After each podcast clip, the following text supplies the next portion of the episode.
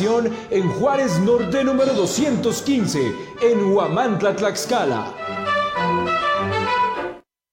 Recibida una mujer en los separos de aquí de Huamantla, la policía dice que se trató de un suicidio. En torno a estos hechos, investiga ya la Comisión Estatal de Derechos Humanos a policías de aquí de Huamantla por este supuesto suicidio de esta mujer en los separos municipales. Pobladores de Tetla intentan linchar a par de sujetos que robaron una bocina. El edificio del Congreso de Puebla podría convertirse en archivo histórico y sede para sesiones solemnes. El gobernador de Puebla exhorta al alcalde de Tecamachalco a reforzar seguridad ante la ola de violencia. Y a partir del 1 de diciembre también allá en la capital poblana reactivará el sistema de cobro de parquímetros. Pues ordena un año más de prisión preventiva para Javier Duarte por caso de desaparición forzada. Y asesinan al director de seguridad pública de Comtepec en Michoacán. 7 de la mañana con un minuto.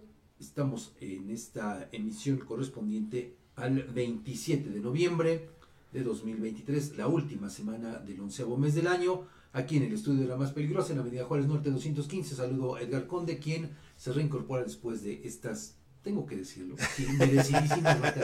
Muchas gracias, Fabián. sí, pues mira, después de un descansito que ya hacía falta. Espero que te, haya servido. Yo espero también, Fabián, por supuesto. Y bueno, pues. Eh, Descansamos mucho eh, eh, aquí. ah, sí. No, sí, sí, ya me dijo este.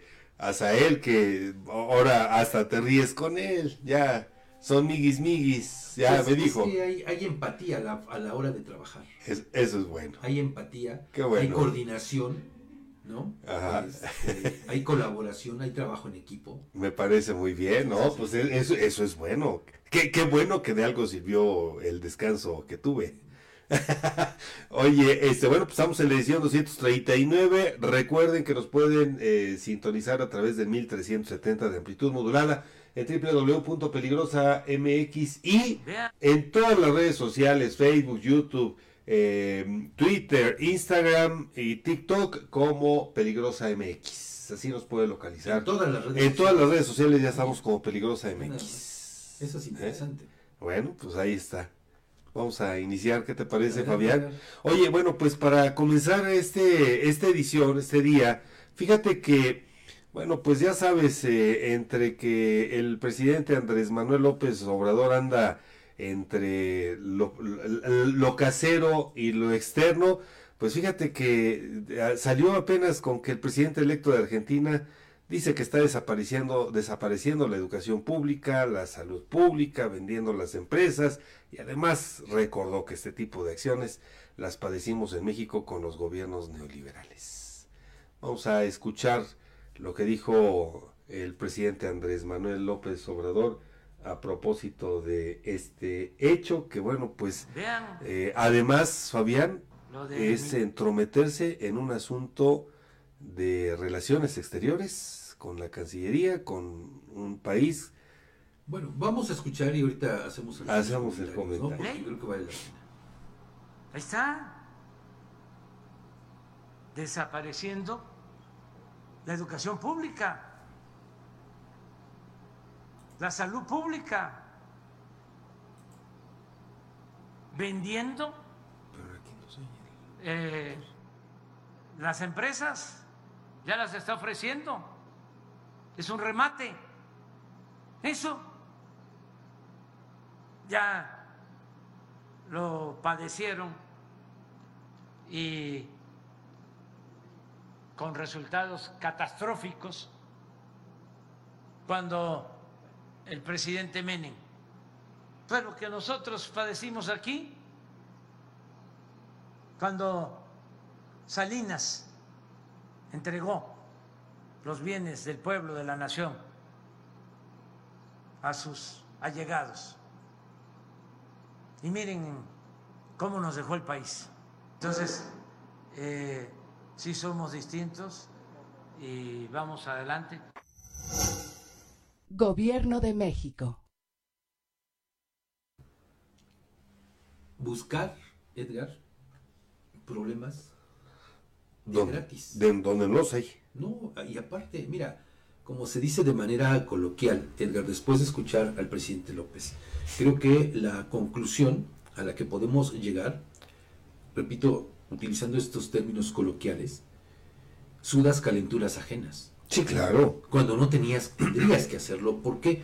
Porque además, eh, los problemas tan graves que existen en el país, Sí. de inseguridad principalmente, Cierto. creo que demandan, exigen la atención con decisiones contundentes por parte del jefe de la nación. ¿No? En primera. Por eso yo digo, ¿para qué estás buscando abrir nuevos frentes, Edgar? ¿Como para? Pues es que, bueno, él, él está en su papel más que de jefe del Estado mexicano, como jefe de campaña. Lo- hacer campañas es lo suyo. Por, por eso, Edgar, pero a ver, aquí, flaco favor le haría a su corcholata favorita. No, no, eso sí me queda claro. O sea, por Desafortunadamente. eso, por eso digo, a ver, eso de que anda en campaña, ajá, pero ¿como para qué? Ahora, la otra, Edgar, está muy eh, empecinado el presidente en que el sistema de salud, en marzo próximo a más tardar, es, es decir, estamos hablando prácticamente en, en cuatro meses más, Sí, claro. que llegue a los niveles, a los estadios de, a los estadios, perdón, de Dinamarca. Pues yo te voy a decir A una cuatro meses de distancia. Yo te voy a decir algo. Esos son mis otros datos. La semana pasada que tuve que hacer uso del servicio médico, no hay medicamentos, ¿eh? Bueno, ahorita, ahorita te voy a platicar una experiencia aprovechando todo esto. Pero bueno, repito, en lugar de enfocarse a eso, Edgar, ¿cómo pierde tiempo en otras situaciones que, pues, que dejan los argentinos allá? Porque apa- aparte, a ver, puede o no gustar a Claro. los presidentes de los distintos países del mundo. Totalmente de acuerdo. Pero, a ver, Edgar, guste o no, fue una elección democrática. Y, Llegó- claro. Llegó a la segunda vuelta. A la segunda vuelta, sí, Bueno, claro. Y además fue una decisión de los argentinos. Punto. Y además mi ley todavía no toma eh, eh, protesta, todavía no asume el cargo. Bueno, ya está anunciando por ahí algún... Ya, sí, pe- pero, pero pues son, son solamente anuncios que dependerá también de la conformación del Congreso. Pero, pero te digo, a ver, así lo decidieron los argentinos. Pues, eso sí me Como queda en claro. su momento aquí lo decidieron más de 30 millones de mexicanos. Claro, el problema eh, que, que es por eso donde aparece como jefe de campaña es que al presidente le, le pudo mucho este cambio de rumbo Claro, que tuvo Argentina, sí, que es un mensaje poderosísimo para el resto de los Claro. países de América So- sobre Latina. todo porque pues eh, pues no quedan sus cuates, ¿no? Claro, por supuesto. Entonces, Evo, este Maduro, ¿no? La- To- to- eh, el de Cuba, ¿cómo se llama? este, ay, se me Bueno. escapa. Bueno,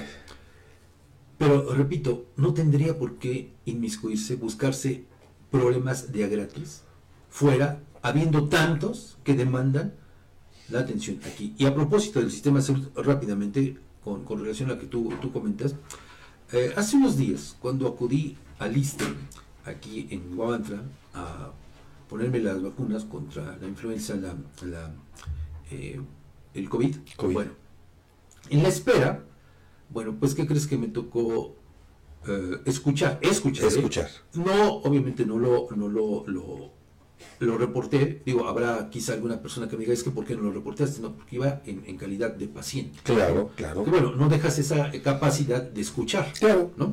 Bueno, escuché la conversación telefónica de una doctora de aquí de Viste con un superior en la delegación, Ajá. ¿no? Porque incluso hasta le habló por su nombre y todo, el director, bueno.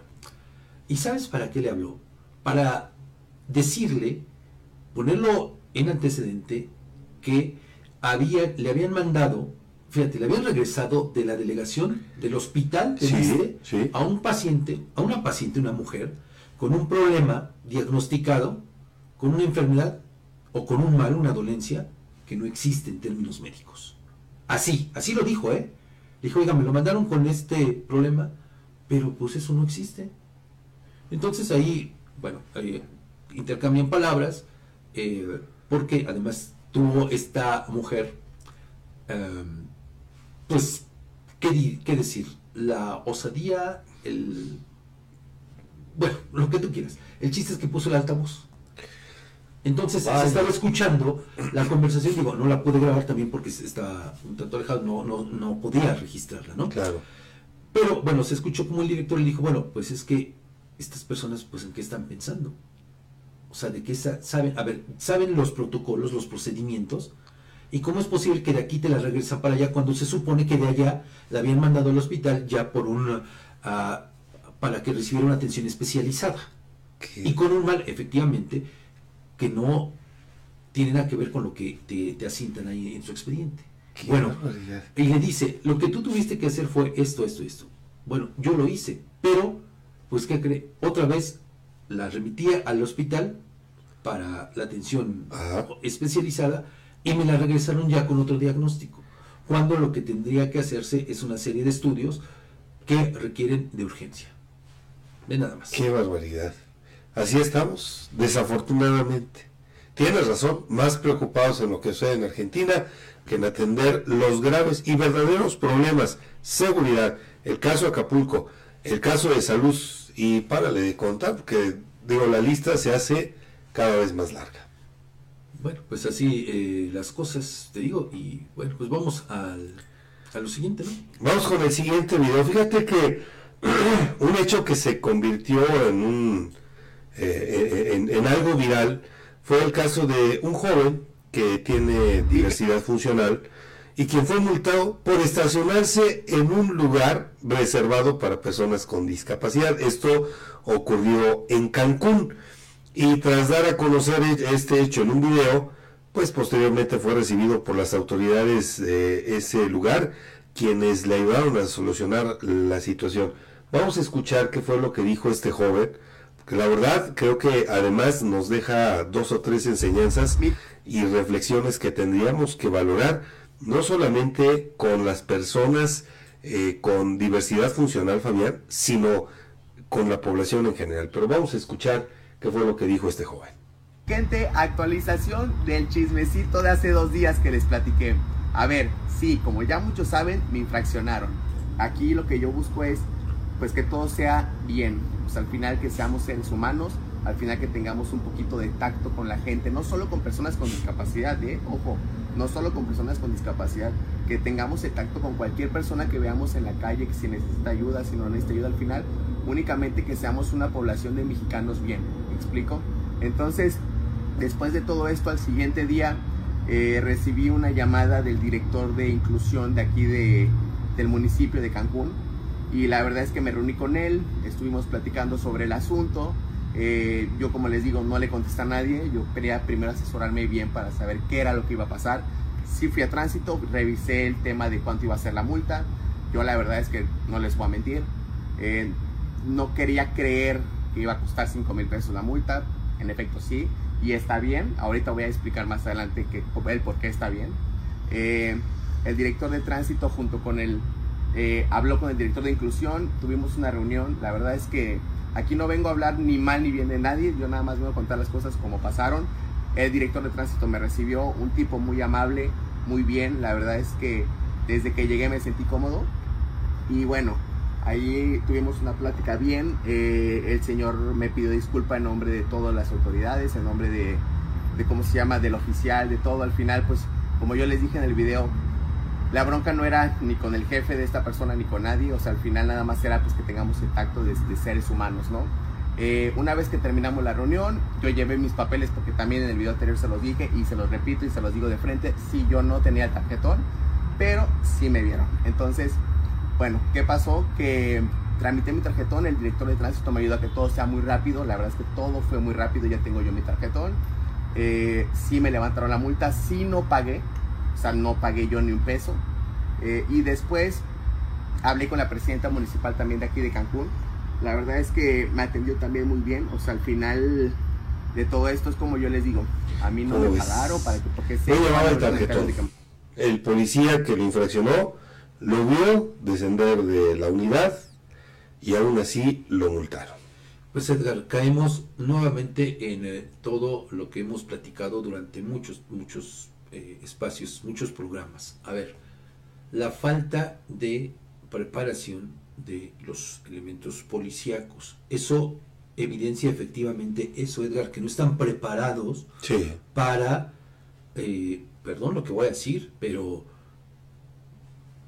para discernir Sí. ante una situación como esta. Claro, claro. O sea, no tienen esa capacidad de raciocinio. Perdón.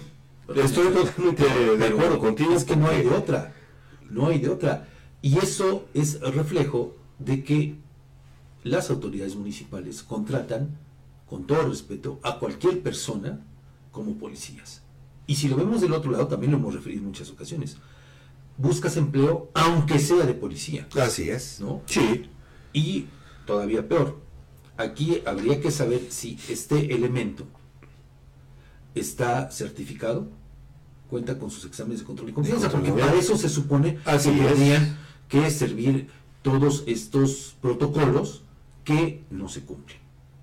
Y, y que no se cumplieron. Y Digo, no se cumplieron. y, a mí me llama la atención lo que dice este joven. Dice, estoy consciente, sí, yo no llevaba tarjetón, el- la calcomanía, la placa para... Pero- pero, pero al fin, e- era evidente, Claro. digo, no, no, no te vas a estacionar en un lugar para discapacitar, bueno, hay quienes lo hacen, Sí, sí, sí. pero, este, digo, es evidente que requiere eh, el uso de una silla de ruedas, y aún así lo, lo multaron, ¿no? Digo, afortunadamente fue alguien que pues fue recibido, atendido por el director de la policía, por la presidenta municipal, pero eh, es que eso tendría que haberse evitado No tendría desde que haber sucedido. Claro, Así totalmente. fácil. Así, no sin tendría duda. que haber sucedido, Edgar. Muy cierto. repito, por la falta de capacidad de entendimiento de quienes portan un uniforme, quienes portan una placa, ¿no? Sí.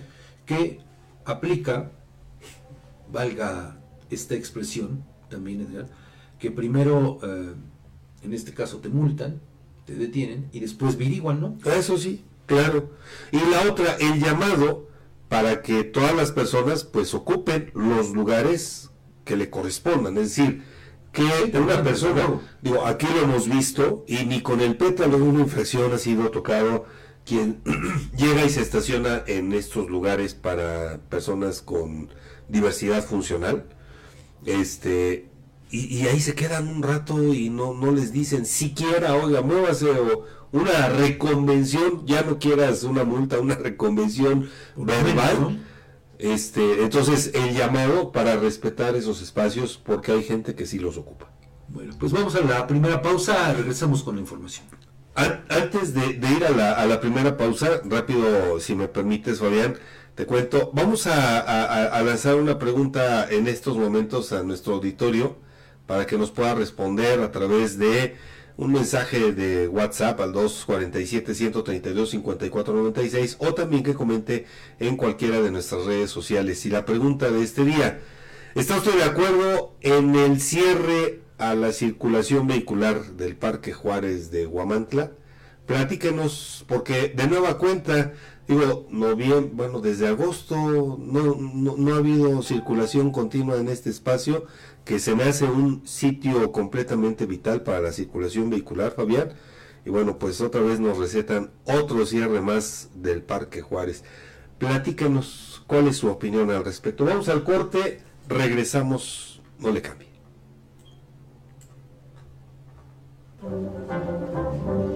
Las denuncias ciudadanas tienen voz en Objetivo AM. Envía tus mensajes de voz al WhatsApp 247-132-5496.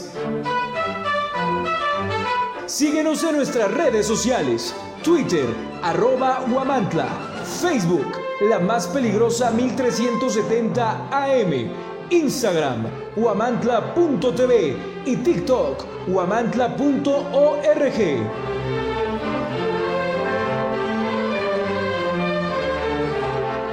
Descubre el Instituto Amado Nervo.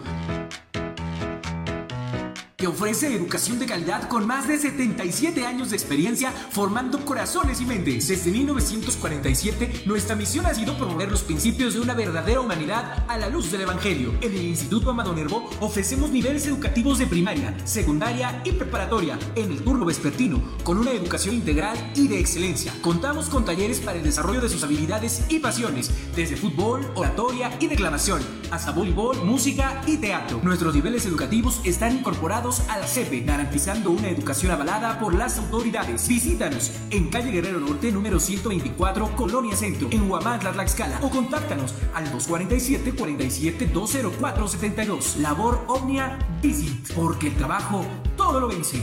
Instituto Amado Nervo. En Alzayanca estamos escribiendo una nueva historia. Estamos construyendo un municipio con más justicia. Atendemos las necesidades más urgentes de la población para terminar con el rezago. El gobierno municipal de Alzayanca 2021-2024 busca cercanía con la población para atender con oportunidad, calidad y calidez a los habitantes del municipio. Esa es la historia.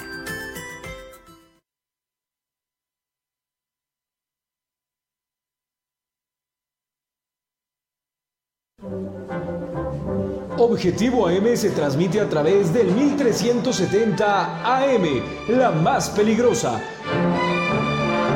Desde el Centro de Información en Juárez Norte número 215, en Huamantla, Tlaxcala. Vamos a iniciar con la información y pues le vamos a compartir esta información que desafortunadamente pues se dio aquí en nuestro municipio. La madrugada del 25 de noviembre, el pasado sábado, pues una mujer de 27 años de edad fue encontrada sin vida al interior de los separos de la comisaría municipal de aquí de Guamantla. Según la Dirección de Seguridad Pública, según la dirección, el hallazgo fue minutos después de haber sido ingresada a las instalaciones de la policía municipal. La víctima fue detenida siempre con la versión de la policía, ¿eh?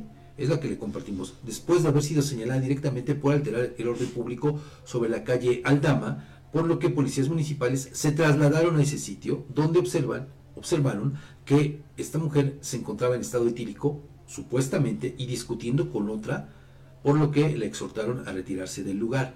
Luego de varios intentos por parte de la policía municipal, según la versión de estos mismos, para que esta mujer desistiera de sus acciones, fue detenida y trasladada a la comisaría.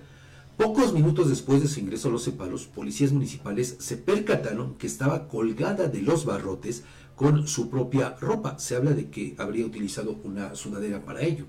Entonces solicitaron el apoyo médico, pero cuando este llegó, la mujer ya no contaba con los signos vitales. Por estos hechos, se dio parte, desde luego, al Servicio Médico Forense para el levantamiento del cuerpo y a la Procuraduría General de Justicia a fin de que se realizaran las diligencias correspondientes. Edgar, un eh, hecho que deja muchas suspicacias. Sin duda alguna. Muchas preguntas. Sobre, yo creo que la primera pregunta, Fabián, es, ¿los separos están totalmente aislados de donde está el Mira, personal de la policía? Lo que, eh, no, la- ahí lo que yo te puedo decir es que, eh, por lo menos la información que yo conozco, es que no hay cámaras de videovigilancia.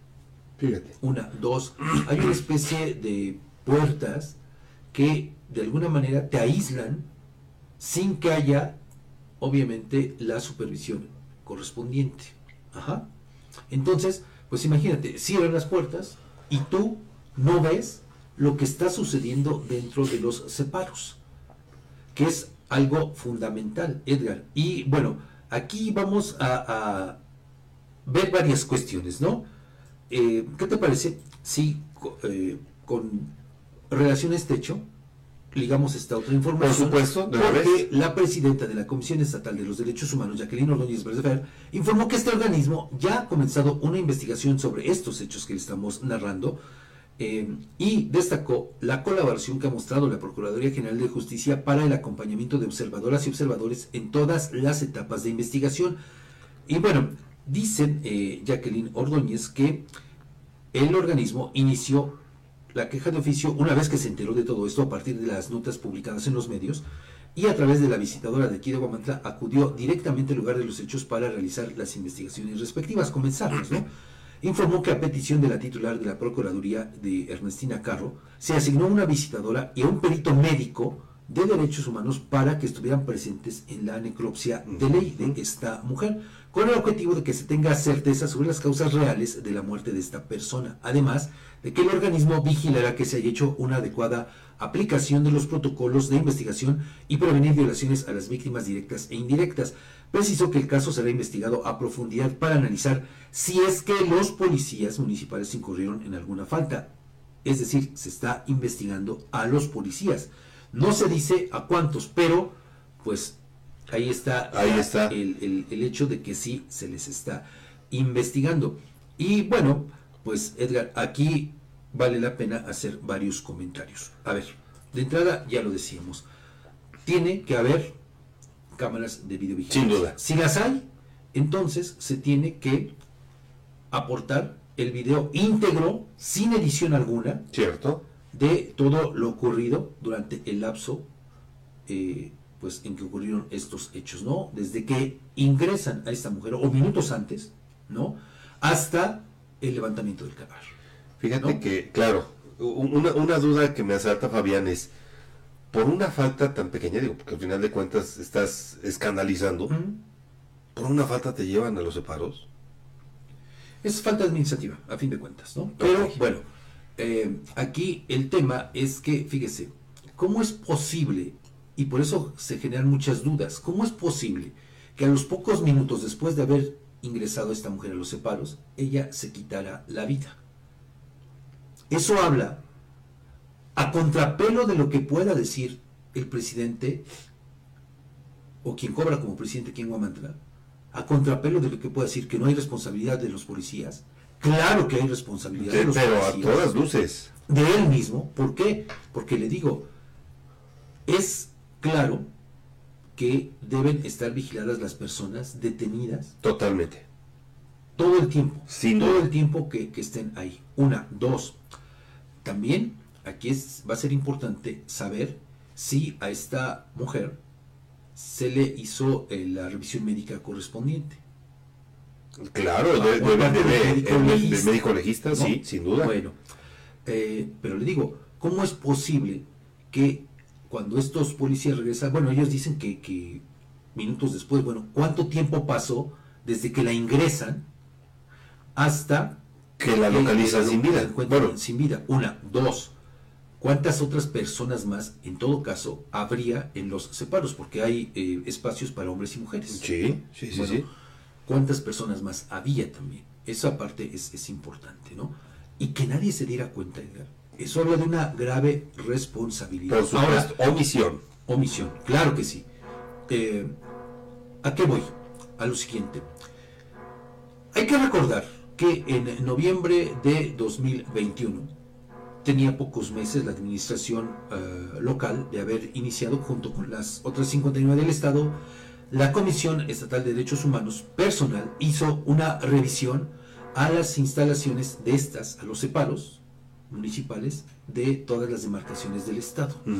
Bueno, pero hay que recordar, y ese es el antecedente de todo esto, que en su momento, cuando llegó el personal de la Comisión de Derechos Humanos aquí a los separos de Guadalajara, a la comisaría, ¿sabes qué? No se les permitió el acceso. Así es. No se les permitió. No se les permitió. Eh, Fueron dos municipios, si mal no recuerdo. exactamente. Guamantla y Guamantla y eh, otro más. Bueno, el tema es que no se les permitió el acceso, ¿no? No se les permitió el acceso y, bueno, pues ahí hubo varias cuestiones, ¿no? En eh, su momento, el propio Juan Salvador Santos Cedillo, quien cobra como presidente municipal, pues dijo que no se ocultaba nada y que eh, cuando el personal de derechos humanos llegó ahí, dice que no llevaba identificaciones y por eso no se les permitió el acceso al área de seguridad. Pero desde ahí viene la responsabilidad, porque en esa visita se pudo haber detectado si funcionaba o había o no cámaras de seguridad en los separos para evitar una situación como esta. ¿Qué fue lo que sucedió? El presidente insistió mucho en que no se oculta nada, pero fíjese, a propósito, en su momento, su servidor entrevistó a la, a la presidenta de la Comisión Estatal de Derechos Humanos. Incluso, fíjese, parte de la pregunta fue esta. El edil de Guamantla, Juan Salvador Santos Cerillo, asegura que el día de la supervisión, en noviembre de 2021, se le negó el acceso al personal de la comisión porque no llevaban identificación alguna. ¿Es cierto esto, presidenta? Esa fue la pregunta que le planteé. Sí. La respuesta fue esta. No, no fue cierto. Una vez que se definió hacer esta verificación, se integraron varias células del personal de la Comisión Estatal de Derechos Humanos encabezadas por un visitador que tiene fe pública y quien estuvo acompañado de dos o tres personas. A cada uno de los integrantes de estos grupos personalmente les dio un oficio de comisión y ya en el lugar, es decir, aquí en Guadalajara, levantaron un acta preci- precisando circunstancias de tiempo, modo y lugar, es decir, quién recibe, a qué hora los recibe y el lugar donde los recibe. La presidenta de este organismo autónomo precisó que así se blindan estas acciones, previniendo, obvio, algún obstáculo que pusieran las autoridades para cumplir con esta Esa, esa entrevista la hiciste acá. Bueno, ahí están los datos. Sí, claro, esa entrevista fue acá. ¿Lo recordarás? Sí, claro, y, y estoy eh, recordando cada una de las palabras que dijo la presidenta de la Comisión Estatal de Derechos Humanos aquella ocasión, en la que al final de cuentas, como un organismo autónomo, debe manejar evidencias de que hizo o no hizo. Incluso la presidenta en aquella entrevista nos dio el nombre de la persona que estuvo a cargo de la supervisión, de la visitadora Montserrat Ávila Cortés, acompañada de dos personas más. Pero, te digo, no se les permitió el acceso para que hicieran su trabajo. Ese es, ese es uno de los antecedentes de todo esto. Obviamente también se le preguntó, pues, eh, el nombre del policía o de los policías que les negaron el acceso. Y ella nos dijo que, pues, lo siguiente, da la casualidad que hubo negativa a dar informes de su nombre y cargo. Fíjate, ya desde ahí también había Había problemas, algo, claro. algo ocultado. Oh, sí, claro. Sin embargo, como fue una visitadora que tiene fe pública, si el oficial se niega a dar un dato y no tiene en un lugar visible su portanombre, esta plaquita, Sí, la plaquita. se describe la media afiliación como una forma de identificarlo. Además, dice, sus compañeros se constituyeron en las oficinas y por ese lado estamos justificando nuestra presencia. Le pregunté cuántos oficiales fueron los que se negaron, uno, dos, tres. Ella nos dijo que fue el que estaba de guardia. Nada más. Ahí están los datos. Bueno, ese es un antecedente, Edgar, pero eh, aparte, también hay que decirlo, en su momento, eh, con el tema del médico legisla, al presidente municipal se le cuestionó al respecto. Sí. Y él dijo que no contaban con un médico legista de planta y que iba a lanzar una convocatoria para Cierto. cubrir ese espacio razón, sí. y que estuvieran obviamente eh, alternándose eh, por turnos, Sí, ahí por horas o, o 24 por eh, 24, no había médico legisla. Ahorita no sé si ya exista esa figura, la persona que haga esas labores, no, no lo sé, pero le digo, por lo pronto, en esos, en esos meses no había médico legisla. Esos son los antecedentes de todo esto que ocurrió aquí en los separos de Huamantla el pasado sábado. Fabián, madrugada. yo quisiera, y te lo digo con toda honestidad, quisiera que esto no se vaya a parecer a algo semejante a lo que ocurrió en Coajumulco. En Shaltoc. En. Bueno, es que, fíjese, ahí es, es importante.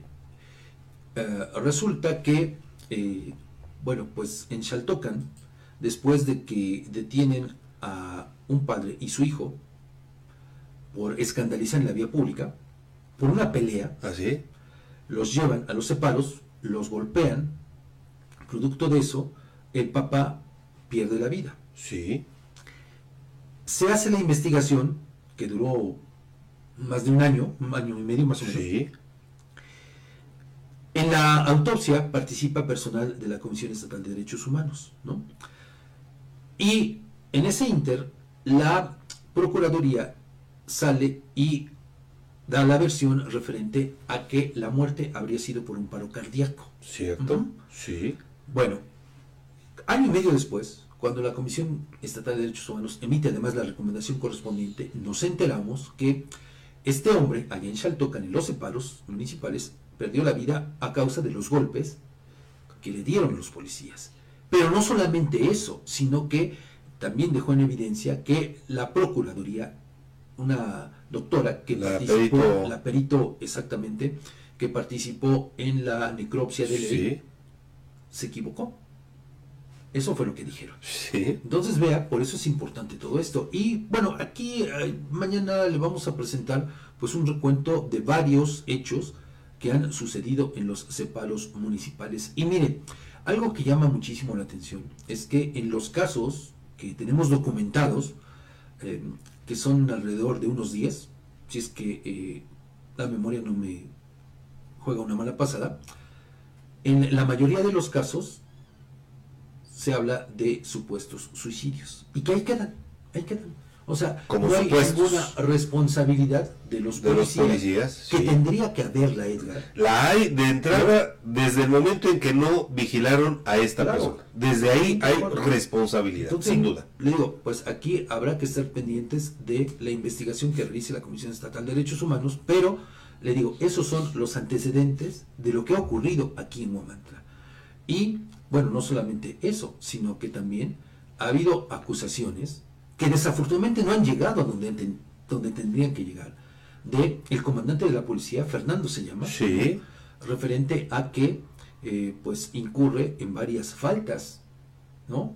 Pero le digo, no ha pasado desafortunadamente eh, así los antecedentes. No ha habido una sola acción positiva en este sentido, Fabián. Y lo que llama la atención acá, fíjate que eh, en, este comunicado que da a conocer la, la presidenta de la Comisión Estatal de Derechos Humanos, Jacqueline Ordóñez, hace referencia a que a petición de la procuradora es que se asigna la visitadora y la perito. Pues es Edgar para evitar que haya pues alguna situación anómala. Bueno, quiero entender eso, ¿no?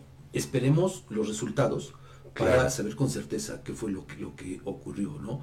Pero de entrada, eh, yo insisto en este punto, eh, tiene que haber una responsabilidad, una sanción La para los tiene que policías. haberla. Tiene que porque, haber, porque digo, responsabilidad su obligación es estar vigilando a quienes llevan a los separos. Así es. Esa es una obligación.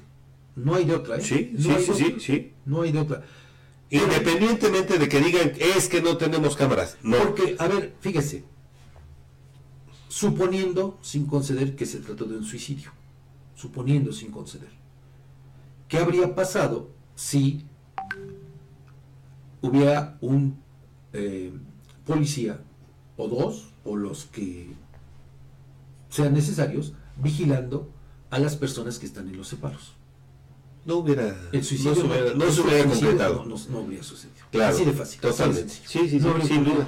Pero Sí. bueno, vamos, ¿qué te parece, Edgar? Claro. a- este, ¿qué? ¿Vamos a la pausa? Vamos a la pausa. Sí, sí, sí, vamos a la pausa. Les recordamos que eh, estamos haciéndole una pregunta, que si está usted de acuerdo con el cierre vial ahí en el Parque Juárez de Huamantla, lo invitamos a que envíe sus comentarios por audio a nuestro WhatsApp, el 247-132-5496, y que también comente en cualquiera de nuestras redes sociales que las puede util- ubicar como Peligrosa MX. En Facebook, Twitter, Instagram, YouTube y TikTok aparecemos como Peligrosa MX. Entonces, pues vamos a seguir haciéndole esta pregunta. ¿Qué opina? ¿Está usted de acuerdo con el cierre de la vialidad en el Parque Juárez de Huamantla? Estamos a sus órdenes, vamos al corte, volvemos enseguida. Las denuncias ciudadanas tienen voz en Objetivo AM. Envía tus mensajes de voz al WhatsApp 247-132-5496. Síguenos en nuestras redes sociales, Twitter, arroba Huamantla, Facebook, la más peligrosa 1370 AM, Instagram, huamantla.tv y TikTok, huamantla.org.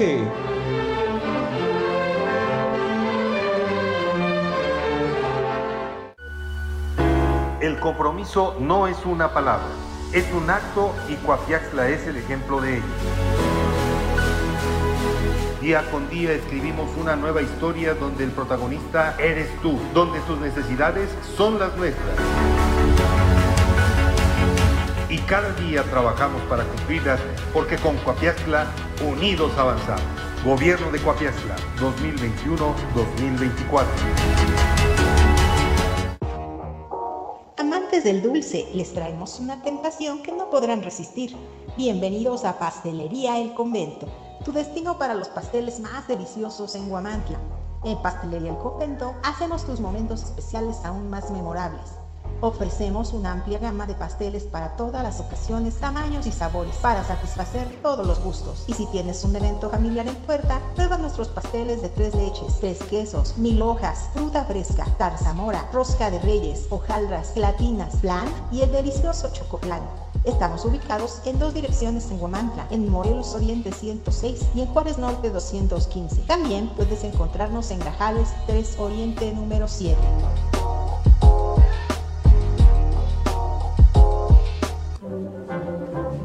Objetivo AM se transmite a través del 1370 AM, la más peligrosa. Desde el Centro de Información en Juárez Norte número 215, en Huamantla, Tlaxcala. Continuamos en Objetivo AM y fíjese, no cesan los intentos de linchamiento en nuestro Otro estado. más, Fabián. Otro más, Edgar. Seguimos en, En el eh, en la primer cima, lugar. primer lugar, sí. de. Sí. Este del que le vamos a platicar ocurrió en Tetla de la Solidaridad, donde, de acuerdo con algunas versiones extraoficiales, dos sujetos señ- señalados de robar una bocina, una bocina, una bocina. como la que eh, está por aquí arrumbada, eh, pues, eh, bueno, por eso intentaron linchar a estos dos sujetos. Nada más ve. Fuentes extraoficiales informaron que estos hechos ocurrieron en un negocio de comida ubicado entre los límites de Matlalocan y Atezcatzingo, donde los presuntos responsables hurtaron ese aparato y luego intentaron huir a bordo de una motocicleta. Sin embargo, el dueño del negocio los comenzó a perseguir y pidió apoyo a los vecinos del lugar, quienes detuvieron a estos probables responsables y los golpearon. Además, los lugareños prendieron fuego a una vivienda donde supuestamente los delincuentes intentaron esconderse. Policías municipales y estatales llegaron hasta ese lugar y rescataron a los presuntos delincuentes, a quienes los pobladores, le digo, amagaron con quemarlos como medida de escarmiento. Fue así que Gerardo y Ricardo, de 45 y 38 años de edad, fueron trasladados al Hospital Regional de Zompantepec porque, bueno, pues las heridas que presentaban, mientras que policías de investigación de la Procuraduría aseguraron en el domicilio incendiado una motocicleta itálica, misma que cuenta con reporte de robo. Pero mire, aquí viene la otra versión, esta de la Procuraduría. Bueno, resulta que eh, con esta, dos hombres ingresaron a un domicilio ubicado en la colonia tercera de la localidad de San Bartolomé, Matlalocan de Tetra, eh, a intentar robar. Intentar robar, ¿eh? no hablan de que si se llevan la No, que se llevaban la bocina. por eso y bueno, pues después fueron retenidos por un grupo de vecinos. Ante estos hechos, los policías de investigación se trasladaron al lugar y en la vivienda que le digo aseguraron esta motocicleta que cuenta con reporte de robo en el Estado de México. Pero, eh, vea, la contradicción de, de- de- de- de datos, ¿no? De, de datos con, o, o de, Claro. de dichos con los hechos, De dichos con hechos. ¿no? Lo cierto es que, Edgar, un intento de linchamiento más.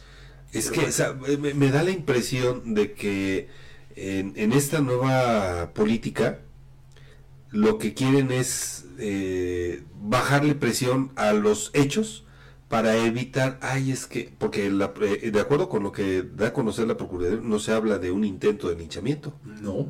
¿no? No, O sea, no, no, se habla de- de- exacto. Entonces, eso probablemente es para disminuir ese primer lugar a nivel nacional que registra la entidad en intentos de linchamiento y también Totalmente en acuerdo. consumación de este Edgar, el tema es que no se puede tapar el sol. No, sin duda. O sea, estoy de acuerdo contigo. Desafortunadamente, híjole, o sea, estamos en el país de los otros datos, en el estado de los otros datos. Y bueno, pues vamos a más.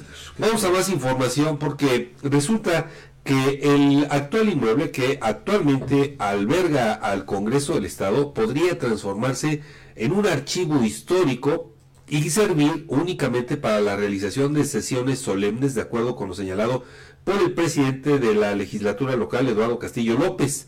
Y es que este diputado indicó que ya sostuvo pláticas con el gobernador Sergio Salomón Céspedes Peregrina para definir el futuro uso de este edificio. La propuesta que se analiza consiste en utilizar el inmueble como archivo histórico del Congreso y como recinto para llevar a cabo las sesiones solemnes dado su valor histórico. El presidente del Poder Legislativo poblano aclaró que la decisión de erigir una nueva sede parlamentaria no responde a caprichos ni, ni a intereses particulares, sino que tiene su base en razones sanitarias, ya que las actuales condiciones de salubridad de ese edificio no son las idóneas. Bueno, pues tenemos más de Puebla. Más de Puebla, Fabián. Resulta que el gobernador eh, de esa entidad, Sergio Salomón Céspedes Peregrina, convocó al presidente municipal de Tecamachalco, Carlos Ignacio eh, Nacho Mier Bañuelos, a redoblar esfuerzos en materia de seguridad en ese municipio luego de los recientes hechos violentos y las protestas ciudadanas al respecto. El mandatario estatal señaló que el reforzamiento de la seguridad se tiene que atender desde el propio ayuntamiento e indicó que los municipios deben seguir invirtiendo en seguridad pública. Los pobladores aseguran que en los mil días de la actual administración municipal, allá en Tecamachalco, de acuerdo con datos del Sistema Nacional de Seguridad Pública, se registra un robo de vehículo al día. También, eh, pues hay que hacer mención que hace unos días bloquearon vialidades principales en repudio por el homicidio de un comerciante de nombre Oscar en una sucursal bancaria crimen en el que las autoridades municipales no intervinieron con prontitud de acuerdo con los manifestantes. Y al respecto el gobernador insistió en exhortar al alcalde a implementar medidas contundentes para garantizar la paz social en ese municipio poblano.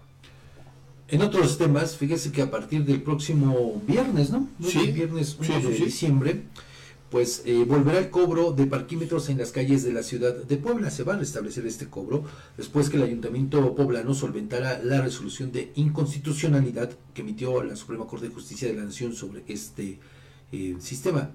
Eh, y bueno, pues ya después de que se publicaron distintas reformas a la ley de ingresos municipal, allá en Puebla, pues obviamente con las modificaciones a las cuotas del servicio con base en principios de equidad y proporcionalidad tributaria. Así es como se da esta determinación. Bueno, pues con estas adecuaciones, el uso de cada espacio de estacionamiento en los parquímetros volverá a tener un costo de 5 pesos por hora o fracción de lunes a viernes de 8 a 21 horas y sábados y domingos de 11 a 19 horas. Eh, los automovilistas podrán registrar hasta 5 horas de estancia, cubriendo únicamente el pago de las primeras 4, pues la quinta seguirá siendo gratuita. Aquí lo que me llama la atención, Edgar, es que, fíjate, siendo como es, con todas sus características, desde luego, la Angelópolis, la ciudad de Puebla, el costo por este servicio sea de solamente 5 pesos. Fíjate. Aquí en Huamantla es de 7. ¿De siete? De 7. ¿De siete? Eso te habla de la voracidad de la autoridad municipal. sin duda, sin duda. A esto, ¿no? Eh, lo que también me llama la atención es esto que esta disposición para que tú solamente puedas este, es dejar estacionado tu vehículo cinco horas. O sea, cuatro pagadas y una gratis, Sí, sí, ¿no? sí. No puedes dejar las seis. Imagínate si por alguna circunstancia tú eh, trabajas en un lugar y tienes que dejar tu vehículo, pues las ocho horas. O sea, eso se me hace una aberración mientras estés pagando, ¿no? Total- totalmente Digo, de acuerdo. O sea, Pero, bueno, ahí no sé bajo qué criterios utilizaron eh, esta determinación. Tienes razón, porque si el estacionamiento te sale más caro, por obvias razones, te Sí, sale sí, más caro, pues prefieres dejarlo en la vía pública, ¿no? claro.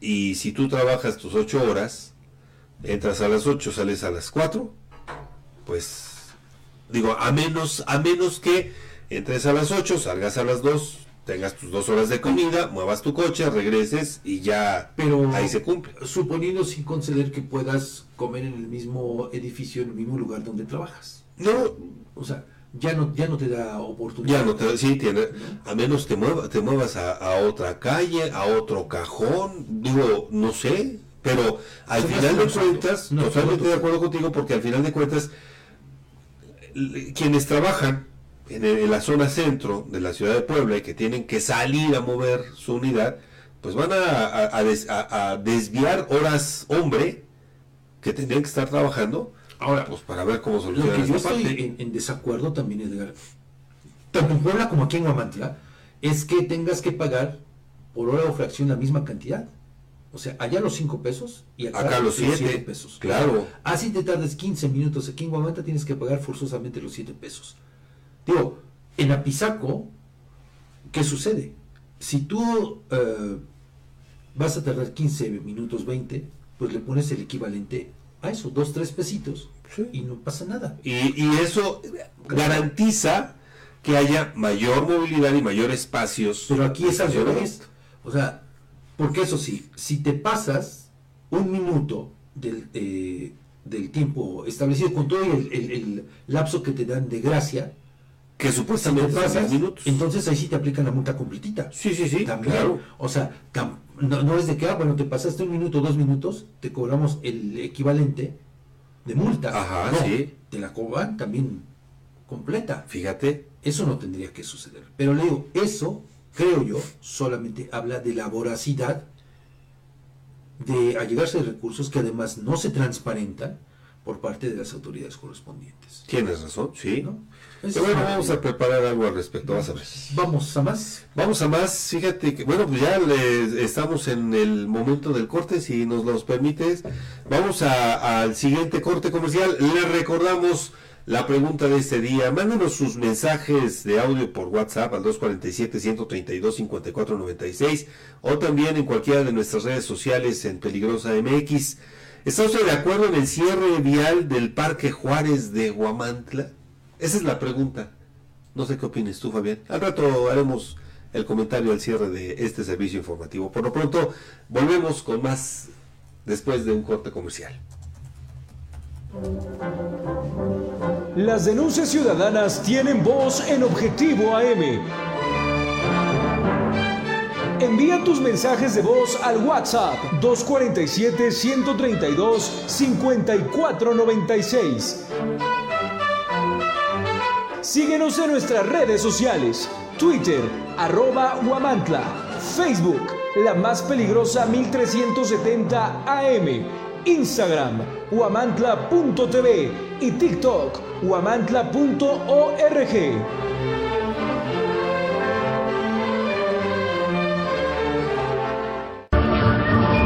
Recordándole que apartamos de su vida alcoholismo, drogadicción, brujería, mal amante y todas las enfermedades extrañas. No importa, escuche usted bien, no importa que usted haya recorrido carreteras, pueblos, ciudades, buscando chamanes y curanderos, y esa persona por falta de capacidad, por falta de conciencia o de conocimiento, hayan matado la fe que en usted existía. Renuévela de nuevo y venga a una consulta con este su servidor, el maestro Mateo, y dígale adiós a los problemas. En Huamantla, Tlaxcala, estamos ubicados en la calle Reforma, número de casa 605, Colonia El Calvario, entre Felipe Jicotencal y Lázaro Cárdenas. Y en Amozó, Puebla, estamos ubicados en la calle 2 Oriente, local número 3, a 50 metros de Cruz Verde, barrio Santo Ángel, en Amozó, Puebla. Para mayor información, marque nuestra línea telefónica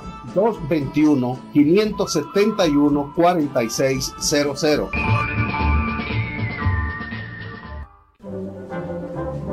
Objetivo AM se transmite a través del 1370 AM, la más peligrosa. Desde el Centro de Información en Juárez Norte número 215, en Huamantla, Tlaxcala. Una detenida en Guamantla perdió la vida al interior de la cárcel municipal. Supuestamente se suicidó. Mientras que otra mujer en Xiloxostla fue baleada por su pareja y trasladada de emergencia a un hospital para salvarle la vida.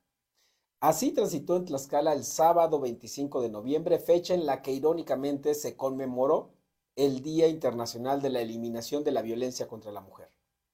Mientras dos familias víctimas lloraban por las agresiones que en su caso privaron la vida y en el otro por poco le arrebatan su existencia, la triste historia celebraba, así entre comillas, celebraba la fecha y así lo expresaron en una de sus desafortunadas publicaciones realizadas en la cuenta oficial del gobierno en redes sociales, además de organizar un torneo de fútbol con las coyotas.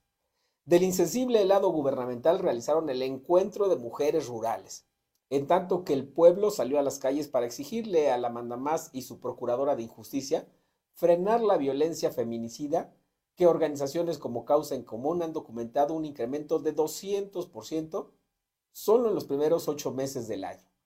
Según Mujer y Utopía, en lo que va de la triste historia se han cometido al menos 60 feminicidios, de los cuales 8 terminaron en el calcinamiento de los cuerpos en este año. ¿Qué celebró entonces el gobierno el sábado? ¿Un encuentro con mujeres rurales y el 25N? ¿O quizás su incompetencia? Del otro lado, las colectivas enlistaron una serie de acciones pendientes por parte del gobierno del estado de Tlaxcala en favor de los derechos de las mujeres. Recordemos que fueron reprobadas en junio pasado durante la entrega o la revisión del informe de resultados de la alerta de violencia de género contra las mujeres que se declaró a la par de la llegada de esta administración.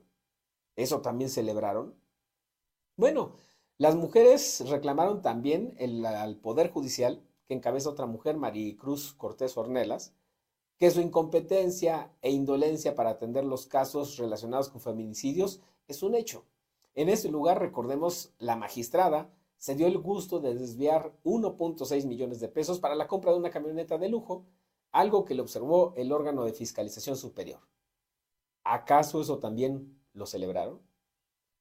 Bueno, y en otro asunto, en franca carrera por los cargos que se concursan el próximo año en la capital del estado, crece la lista de aspirantes tanto a la alcaldía como al distrito local. Resulta que el exregidor Cristian Vaslav Santa Cruz alzó la mano para contender por la diputación local al tiempo de que acusó que la legislatura local es una ventanilla de trámites del Ejecutivo y es que el también miembro de una de las agrupaciones que iniciaron procesos legales contra el autotren denunció que existe desinterés por revisar la viabilidad de este tipo de proyectos y demandar cuentas, de ahí que consideró que la oposición debe ganar espacios. En la misma situación se encuentra la senadora panista Minerva Hernández, que el viernes anduvo por el primer cuadro de la capital repartiendo volantes alusivos a su quinto informe de actividades legislativas y recordemos que ella aspira a competir por la presidencia municipal en 2024. Y mientras los actores buscan, primero que nada, ser candidatos y tomados en cuenta, al menos del lado de la oposición, PRI, PAN y PRD, siguen sin ponerse de acuerdo y por el contrario, ya están en el terreno de los rencores y las venganzas. Al tiempo. Recuerda que me puedes seguir en Facebook, X, Instagram, TikTok y Spotify como Eduardo Cabrera o Gente Telex o suscríbase a mi canal en YouTube o si prefieren www.gentetelex.com. Después de escuchar el comentario de Edgardo Cabrera, director del portal Gente Telex, tenemos más información. Un juez de control determinó extender por un año más la prisión preventiva justificada al exgobernador veracruzano Javier Duarte de Ochoa, conocido popularmente como Javidú. Así es. Esto en el marco de una audiencia de revisión de medidas cautelares llevada a cabo eh, de forma virtual. Esto en el proceso por la presunta desaparición forzada del policía David Cruz, en 2016, según informó la Fiscalía de Veracruz, la cual solicitó la prolongación de la medida cautelar. De acuerdo con las investigaciones, David Cruz era elemento de la Policía Estatal cuando presuntamente fue levantado por sus propios compañeros el 17 de enero de 2016 al salir de la Academia de Policía. Dos días después, su cuerpo apareció en la barranca La Aurora. Sin embargo, se presume que las autoridades ocultaron su hallazgo y cambiaron de lugar el cadáver para reportarlo en otro municipio con el fin de reducir el número de víctimas de ese crimen a solo seis personas. Esta operación se atribuye a órdenes giradas por el entonces gobernador Duarte en el contexto de la desaparición de los seis jóvenes de, Tierra Blanca y aunque Duarte podría solicitar la reducción de condena por buena conducta, este proceso eh, por desaparición forzada complica sus posibilidades de su pronta liberación. Y bueno, en otro orden de información, Héctor Alejandro, eh, director de Seguridad Pública del municipio de Contepec, Michoacán, fue asesinado a tiros y su cuerpo fue hallado sin vida en la vía pública en Zamora, informaron fuentes oficiales. Este funcionario de 35 años de edad habría sido sacado por la fuerza de su domicilio allá en Zamora la madrugada del domingo por un comando armado que se llevó también su camioneta, una Honda CRV color negro con placas del Estado de México. Alrededor de las 3 de la madrugada, autoridades recibieron reportes del hallazgo del cuerpo sin signos vitales de Alejandro en la calle Cerro de Tancítaro y paramédicos confirmaron su deceso. El cadáver fue trasladado al anfiteatro en espera de los peritajes correspondientes para determinar las causas del crimen y posibles responsables, informó la Fiscalía Michoacana. Este es el segundo homicidio de un mando policíaco en la entidad en semanas recientes. Recordemos que en 2022 fue asesinado además el alcalde priista de Contepec, Enrique Velázquez. Y bueno, pues vamos. Vamos a, más. Tenemos ya un, un, mensaje. Vamos a, pedirle en cabina que nos, nos puedan compartir este mensaje a propósito de la pregunta que hemos estado realizando. ¿Está usted de acuerdo en el cierre vial del Parque Juárez de Huamantla? Le invitamos a que envíe sus comentarios por audio a nuestro WhatsApp al 247-132-5496 y que también haga sus comentarios en nuestras redes sociales que nos encuentra como Peligrosa MX. Escuchemos. Ahorita lo vamos a escuchar. ¿Vamos a escucharlo? Sí. Bueno. Sí. Ok, bueno, vamos a, a escucharles este, este mensaje que nos llegó recientemente. No estamos de acuerdo que otra vez se cierre el parque. Es una falta de respeto a los ciudadanos que tenemos derechos y trabajamos y vivimos cerca de ahí, el tráfico que provocan. Además, hay todavía un mes para que sean los espejos navideños y tienen cerrado desde el viernes, donde nada más pusieron una, un armazón y hace y provoca que no pueden llegar todos los clientes a los negocios del centro. Pues ahí está una de las reacciones a esta pregunta que le hemos hecho. ¿Está de acuerdo en el cierre vial del Parque Juárez? Siga mandándonos sus comentarios. Nosotros vamos a la pausa de las 8 de la mañana. Regresamos con más aquí en Objetivo AM. No le cambie.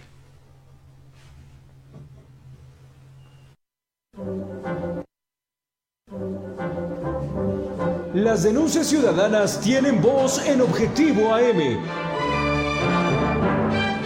Envía tus mensajes de voz al WhatsApp 247-132-5496. Síguenos en nuestras redes sociales, Twitter, arroba Huamantla, Facebook, la más peligrosa 1370 AM, Instagram, huamantla.tv y TikTok, huamantla.org.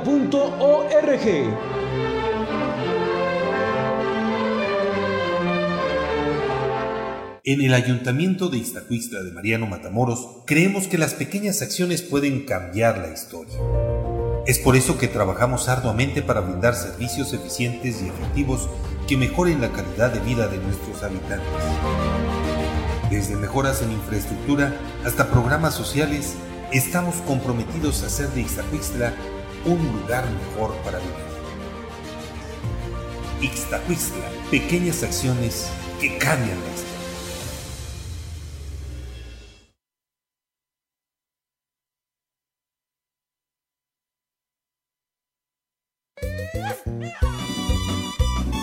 Para un antojo de comida norteña, no busques más. En Restaurante La Santa somos el destino perfecto para la pizza, parrilla y bar. Comienza tus mañanas con machaca auténtica del norte y nuestras enchiladas. Además, disfruta de los tradicionales chiaquiles y las irresistibles chimichangas de carne y queso. Si tu antojo es de unos ricos caldos, en La Santa te ofrecemos el caldo de camarón seco y el jugo de carne. Además, prueba nuestro mole de setas estilo pancita. Si eres amante de la parrilla al carbón, no puedes perderte nuestros cortes premier, como la picaña, la rachera, el ribeye, el New York y el salmón, todos preparados a la perfección.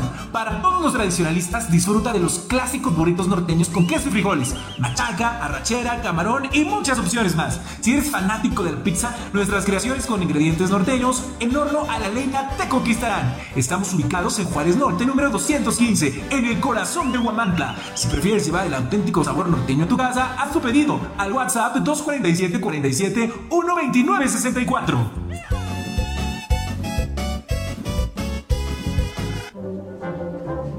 Objetivo AM se transmite a través del 1370 AM, la más peligrosa. Desde el Centro de Información en Juárez Norte número 215, en Huamantla, Tlaxcala. Aprenden a cuatro sujetos que atracaron sucursal de Coppel en pleno centro de aquí de Huamantla. Inauguran en Atzayanca obra en la que se invirtieron 2 millones de pesos. Recuperan en la carretera Guamantla-Ternate un tráiler cargado de bloque que había sido robado. Gana Guamantla con medalla de bronce en paratenis de mesa en Parapanamericanos de Santiago. Sentencia a medio siglo de cárcel a feminicida de Tepetlán, en Puebla. Un secuestrador también de Puebla que exigía medio millón de pesos por liberar a su víctima purgará una condena de 50 años de cárcel. Y también le compartiremos con un homicida poblano que se ocultaba aquí en Tlaxcala, es sentenciado a 25 años de cárcel. Pues continuamos, Edgar. Vamos a continuar. Fíjate que ahora les vamos a compartir a nuestros radioescuchas esto que dice el analista Carlos del Valle del Río, eh, que eh, pues, colabora con el medio informativo Sin Sesgo, y en el que refiere que los faltantes del programa Jóvenes Construyendo el Futuro, te acordarás tú que hace unas semanas estuvo muy en boga, sí. ¿a dónde crees que fueron a parar? ¿A dónde? A un movimiento populista en Argentina a propósito de sus elecciones. Ah, ahora entiendo por qué el enojo del presidente López ¿Cómo por ves? los resultados de las- los comicios Sí, en claro, Argentina. Claro, O claro. sea, a ver, estamos hablando que desvió recursos para apoyar a el opositor de quien ganó las elecciones. Sí, ahorita lo vas a escuchar, lo dice Carlos escuchar. del Valle del Río de Sin Sesgo.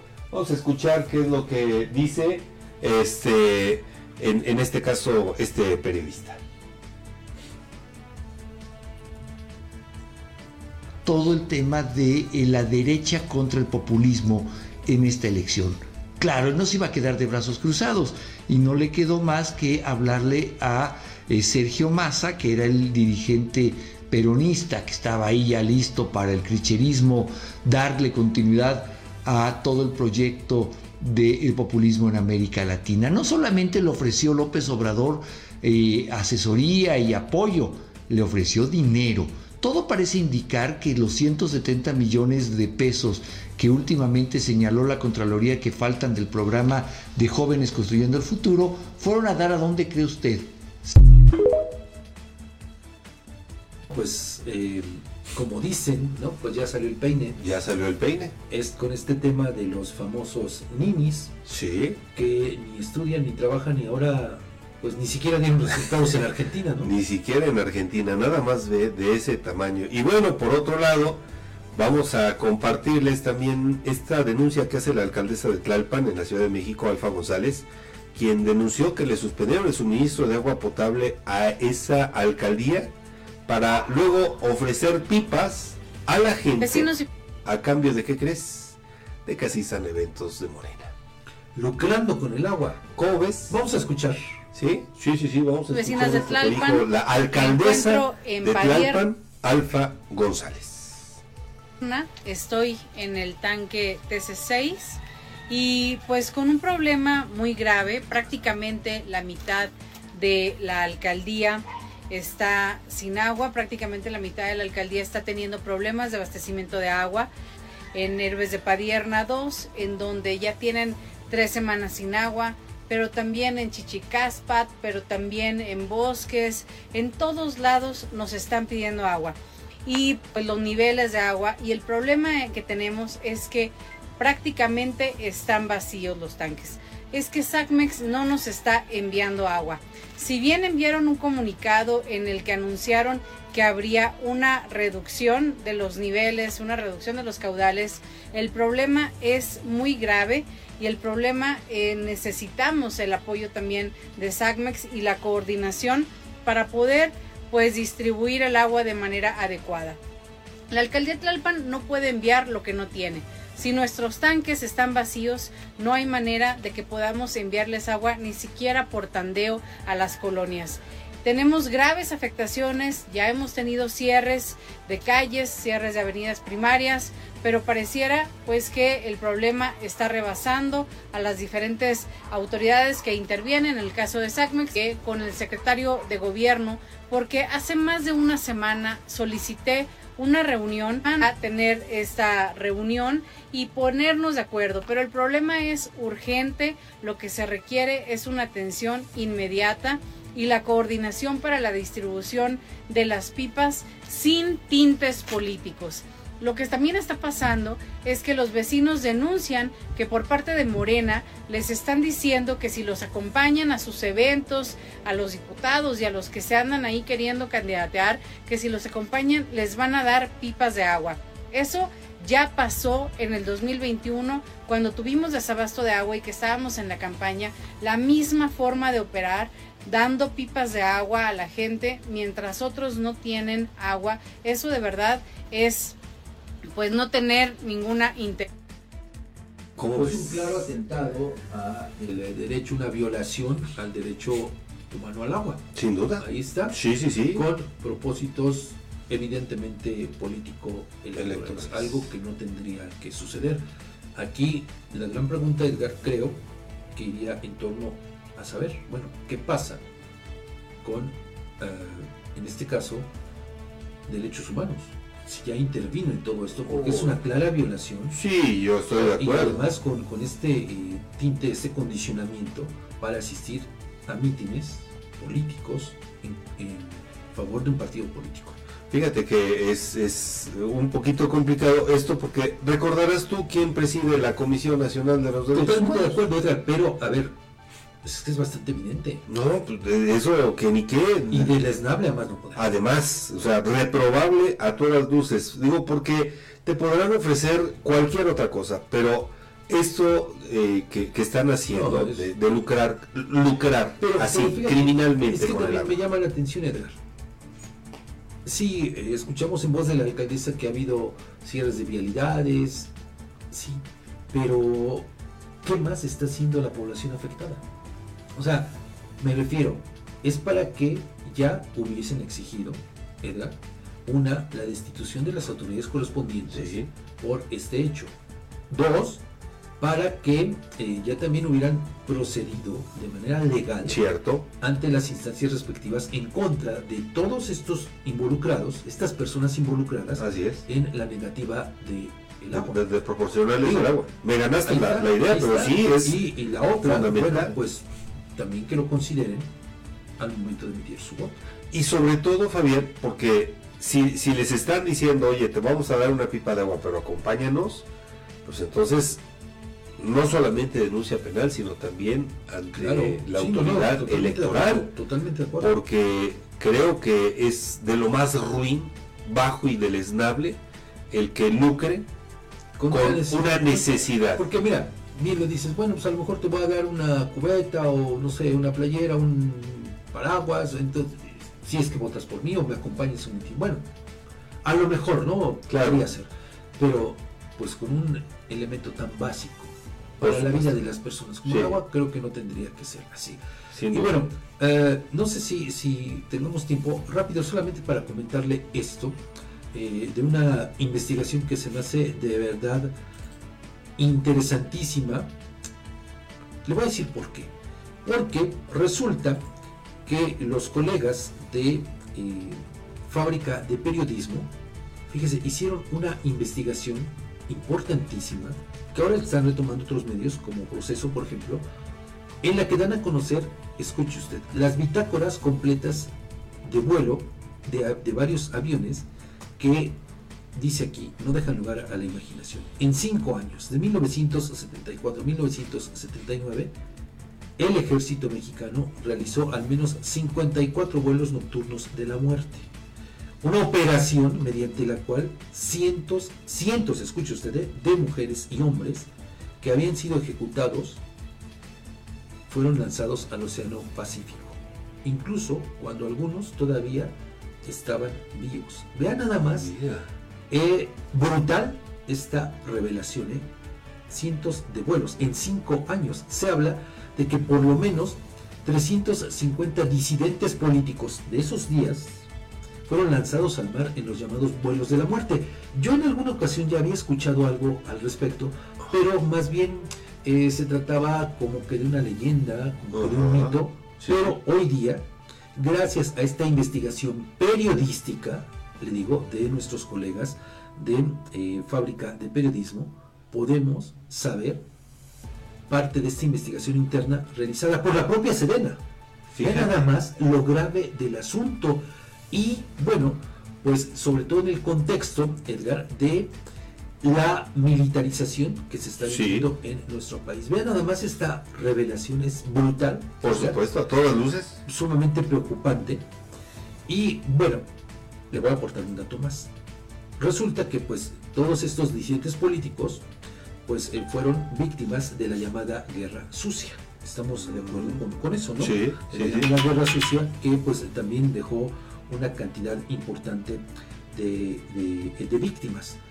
Pero mire, un personaje eh, que cobró relevancia en la guerra sucia de aquellos años, eh, concretamente de la Brigada Blanca, este grupo paramilitar creado en 1976, vea cómo coincide todo, fue ni más ni menos que José Luis Valles López, un sujeto que después fue agente del CISEN. Pero, ¿por qué le, le- aporto este nombre? Porque José Luis Valles López, fíjese, involucrado de alguna manera en todo esto, Edgar, en esta eh, guerra sucia, ¿no? que, pues se encargó de, de aniquilar a las guerrillas urbana y rural, como parte, repito, de esta guerra sucia, obviamente por órdenes del gobierno de aquel entonces, eh, y que estaba al mando de Miguel Nazarano, este poderosísimo Sí, titular de la. Dirección Federal de Seguridad. Sí, sí, sí, sí, sí, lo recuerdo, ¿cómo no? Pues este sujeto, José Luis Valles López, ¿sabe qué? Es cuate, amiguísimo de Víctor Manuel Cid del Prado Pineda, quien fue presidente de la Comisión Estatal de Derechos Humanos y quien, con recursos del propio organismo autónomo, le pagó un viaje a Florida, supuestamente para la presentación del libro de este sujeto, de José Luis Valles. O sea, ve nada más, o sea, un defensor de derechos humanos, amigo de un violador de derechos humanos. ¿Cómo ves? O sea, así de grave. Pero, te digo, no solamente utilizó recursos del erario de este organismo para Sí. invitarlo a Florida, sino que los dos, ¿sabes a dónde se fueron? A Disney. Bendito, mira. O sea, bueno. por eso es que le, le traigo a colación esto, este Ah, dato, para que podamos sí, claro. entender también un poco más Contextualizar, todo esto. claro, claro. Fíjense nada más. ¿Cómo ves? Se queda uno sin palabras. Así, así, literal, sin palabras. ¿Con qué seguimos? Vamos a escuchar otro mensaje que nos llega y después vamos al corte, pero bueno, una reacción más de una gente de nuestro auditorio que expone su punto de vista si está o no de acuerdo con el cierre de la vialidad en el Parque Juárez. Escuchemos. Lleva 40 días cerrado el parque, desde que empezó con su torneo de voleibol y sus muertos, no es posible. Incómodo para los padres de familia que tenemos niños menores de edad, que tenemos que andar caminando grandes distancias con las carreolas, con mochilas y todo eso. Es una falta de respeto y para los niños. Pues ahí está otra opinión más de eh, personas de nuestro auditorio, quienes, bueno, pues ya escuchó usted. Vamos a continuar eh, pues invitándolos a que nos compartan sus puntos de vista, sus opiniones. ¿Está usted de acuerdo en el cierre vial del Parque Juárez de Huamantla? Envíenos sus comentarios por audio a nuestro WhatsApp al 247-132-5496 y coméntenlo también a través de nuestras redes sociales en Peligrosa MX. Vamos al corte comercial, regresamos aquí en Objetivo AM.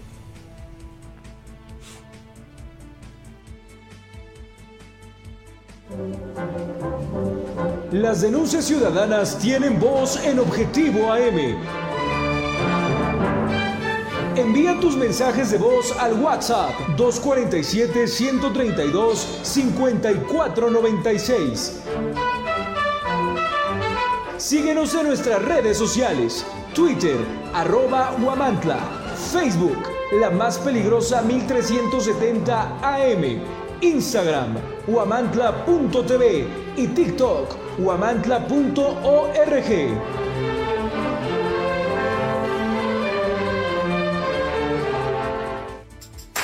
En Macropay Guamantla te consentimos con un fabuloso regalo. Escucha esto, te regalamos un cupón de 600 pesos de descuento en el enganche de tu nuevo celular a crédito. Y eso no es todo. Para mantener tu dispositivo seguro te ofrecemos fundas al 2x1. Sí, 2 por el precio de uno. Además, si estás buscando un smartwatch, te tenemos cubierto con un increíble 40% de descuento.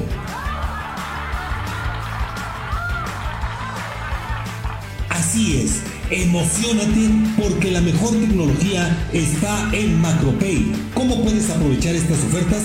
Muy fácil. Solo contáctanos al 221-344-5645. Estamos ubicados a un costado de Chedragui y recuerda traer tu INE y correo. Macropay Guamantla, tu destino para la mejor tecnología. Encuéntranos en Allende Norte 603. Macropay Guamantla, la peligrosa.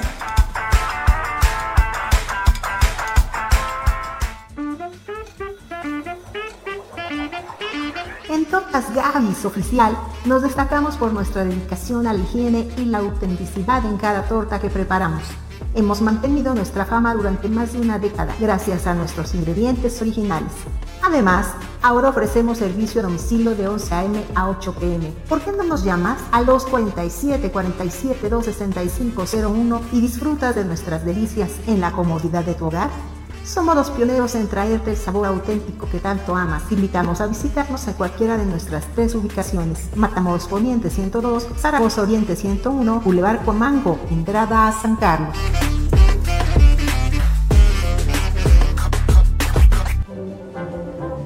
Objetivo AM se transmite a través del 1370 AM, la más peligrosa. Desde el Centro de Información en Juárez Norte número 215, en Huamantla, Tlaxcala. Continuar con la información, ahora le comparto que policías de aquí de Huamantla detuvieron a cuatro sujetos señalados como presuntos responsables de atacar a la sucursal de Coppel, Canadá, ubicada sobre la calle Juárez, a unos metros de la presidencia municipal, a la vuelta de la A la presidencia vuelta, municipal. sí.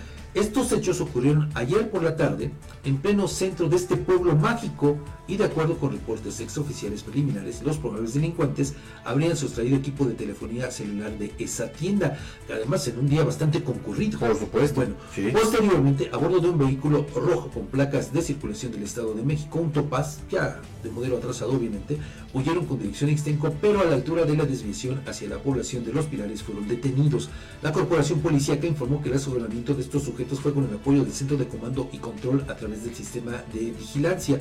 Después de una persecución, estos sujetos fueron detenidos y trasladados a la Dirección de Seguridad Pública, Tránsito y Protección Civil de Guamantla para determinar su situación legal. Pero fíjese, aquí lo que llama la atención poderosamente, Edgar, es que este atraco, le digo, ocurrió a la vuelta de la presidencia municipal, Fíjate. en pleno centro de este pueblo mágico, lo cual pues habla de este desafío a la autoridad municipal. Sin duda, sin Porque, duda. a unos metros. Fabián, pero además domingo, que además la- el tránsito en las calles de Sí. centros se vuelve complicadísimo. Domingo cerrado por obviamente, ya sabes, la aldea Sí, sí, mágica, este capricho que pues, no, no, no, no ha tenido respuesta ni resultado, este que obviamente dificulta, y aún así cometen el atraco y logran salir, logran huir en un vehículo y ya hasta que allá a la altura de los pilares fueron detenidos estos cuatro presuntos Sí, responsables. a- a- ahí pues desde luego que pues habría que ponderar esta reacción que se tuvo por parte de la policía. No, pero claro. yo hablo de esto, Edgar. Una, de la falta de seguridad de la propia empresa, Sí, ¿no? sí, Por sí, una parte, ¿no? sí. Dos, eh, pues repito, este desafío hacia el propio presidente municipal porque fue a unos pasos de la presidencia. Así es. Y bueno, eh, Edgar, el riesgo en el que estuvieron varios de los clientes de esta tienda.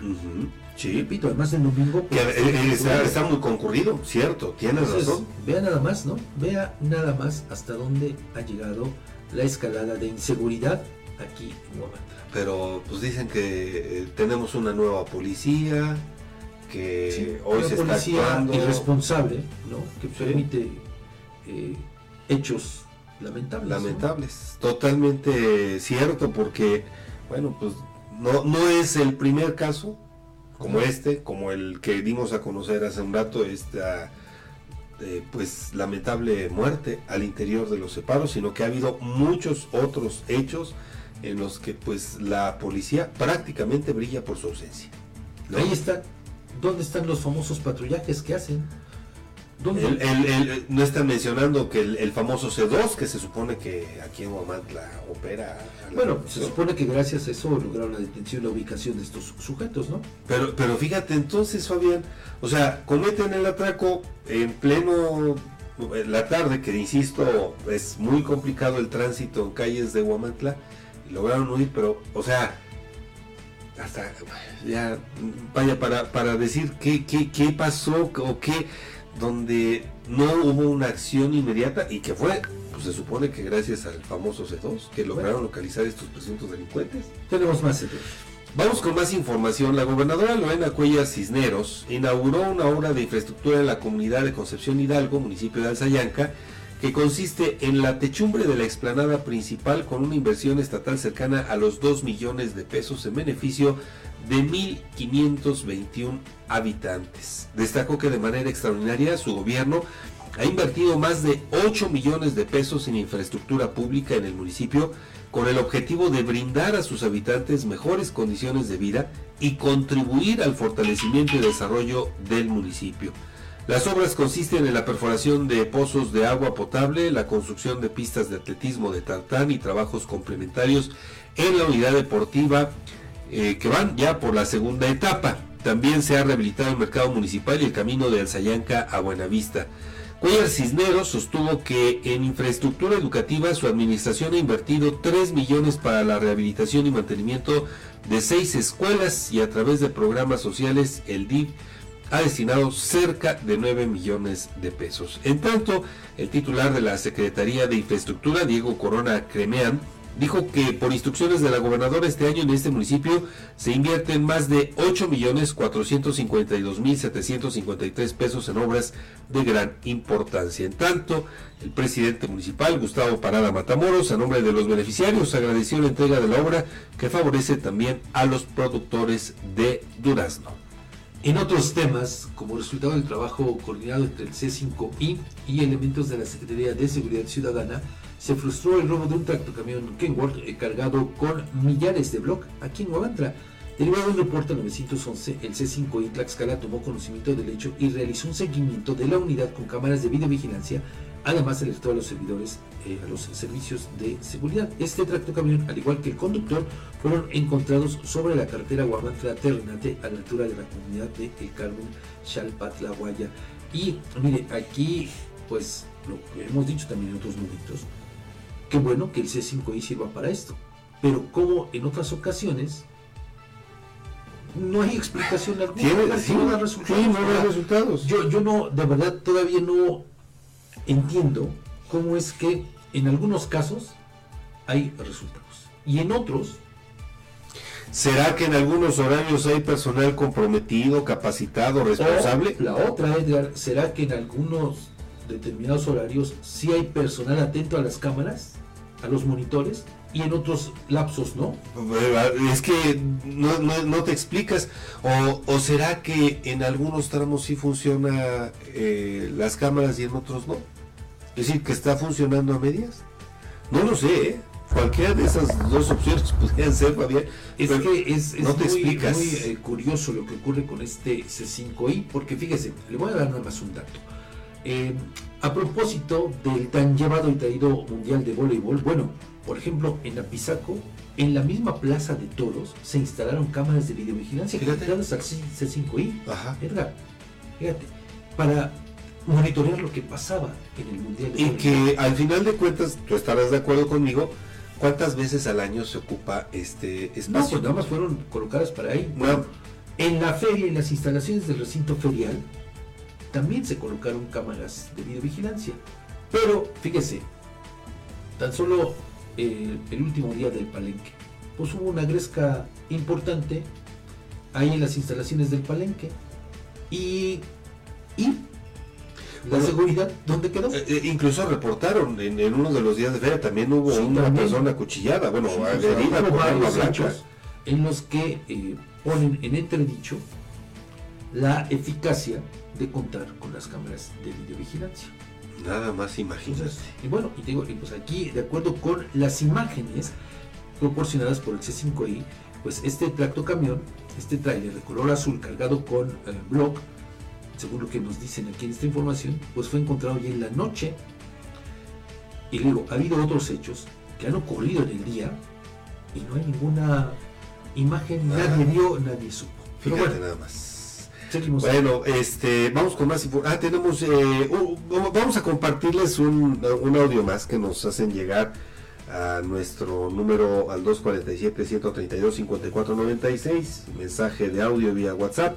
A propósito de esta pregunta que le hemos hecho, ¿está de acuerdo en el cierre vial del Parque Juárez? Bueno, pues aquí tenemos otra reacción. cierran el parque y los policías nos extorsionan. Como está cerrado el parque, les tenemos que dar mordida porque no dejan pasar a las pipas de agua ni a los gaseros. Entonces es un relajo estar llenando de suministros para nuestros negocios. Además de que una vez cerrado el parque no tenemos clientes porque los clientes no caminan en la periferia, de que dejan sus coches muy lejos y aparte fomenta el ambulantaje. Pues ahí otra respuesta. Le vamos a compartir más, más de estas reacciones y los seguimos invitando. Envíenos sus comentarios, envíenos sus opiniones. eh, las, por supuesto que las tomamos en cuenta para darlas a conocer. Y bueno, pues la pregunta, la pregunta es, ¿está usted de acuerdo en el cierre de vialidades, de la vialidad en el Parque Juárez de Huamantla?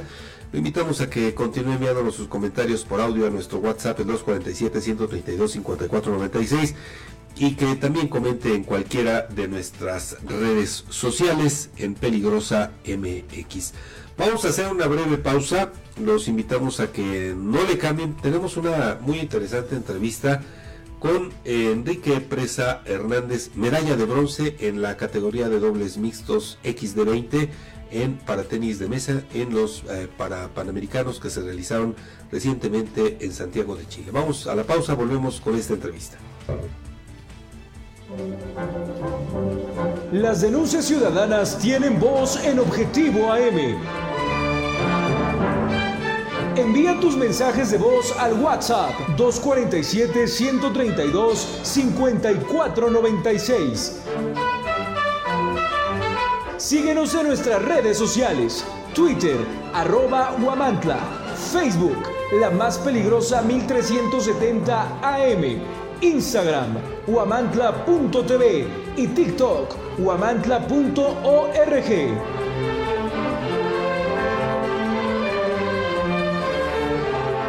Descubre el Instituto Amado Nervo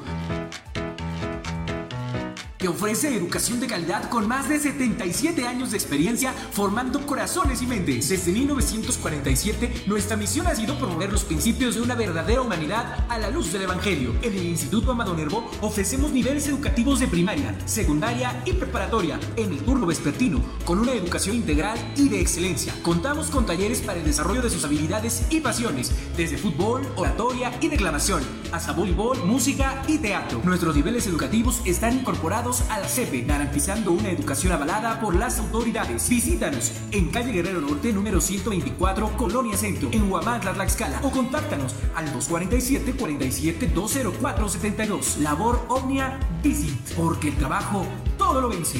Instituto Amado Nervo. En Alzayanca estamos escribiendo una nueva historia. Estamos construyendo un municipio con más justicia. Atendemos las necesidades más urgentes de la población para terminar con el rezago. El gobierno municipal de Alzayanca 2021-2024 busca cercanía con la población para atender con oportunidad, calidad y calidez a los habitantes del municipio. Esa es la historia.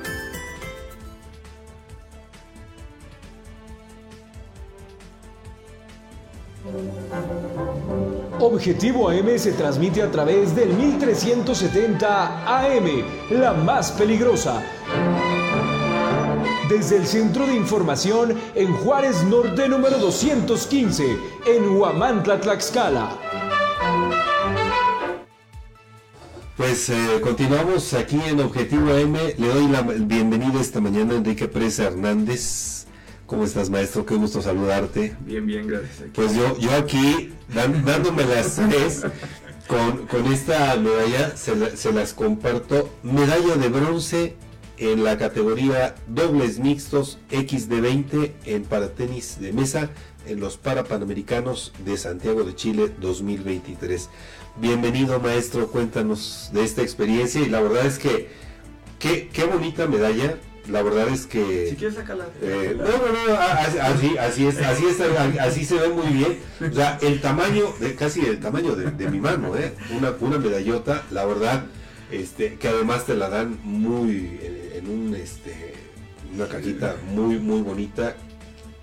Cuéntanos, maestro, ¿cómo te fue? Bueno, para que la presumas, y además ahí tienes al- a la mascota oficial de estos Juegos para Panamericanos Santiago 2023. Sí, este, este es Few, es este, bueno, pues, literal los juegos acabaron al- el día de ayer. Sí. Eh, y esta fue la, la- la mascota que, que estuvo, es un pajarito este, endémico de, de Chile. Eh, y bueno, está, está, está muy, muy bonito. Por supuesto. Y bueno, pues, pues platicar toda la experiencia, pues nos vimos justamente cuando estaba como todo en este proceso de, de preparación. Exactamente, Aquí- aquí sí. estuve, este, pues han pasado muchas cosas, han pasado muchas aventuras. eh, nos fuimos a unos juegos de preparación en Asia, estuvimos por allá por este. Estuvimos compitiendo en Corea, estuvimos compitiendo en Tailandia, en Pattaya, y estuvimos compitiendo en Tokio también. Por ahí estuvimos preparándonos.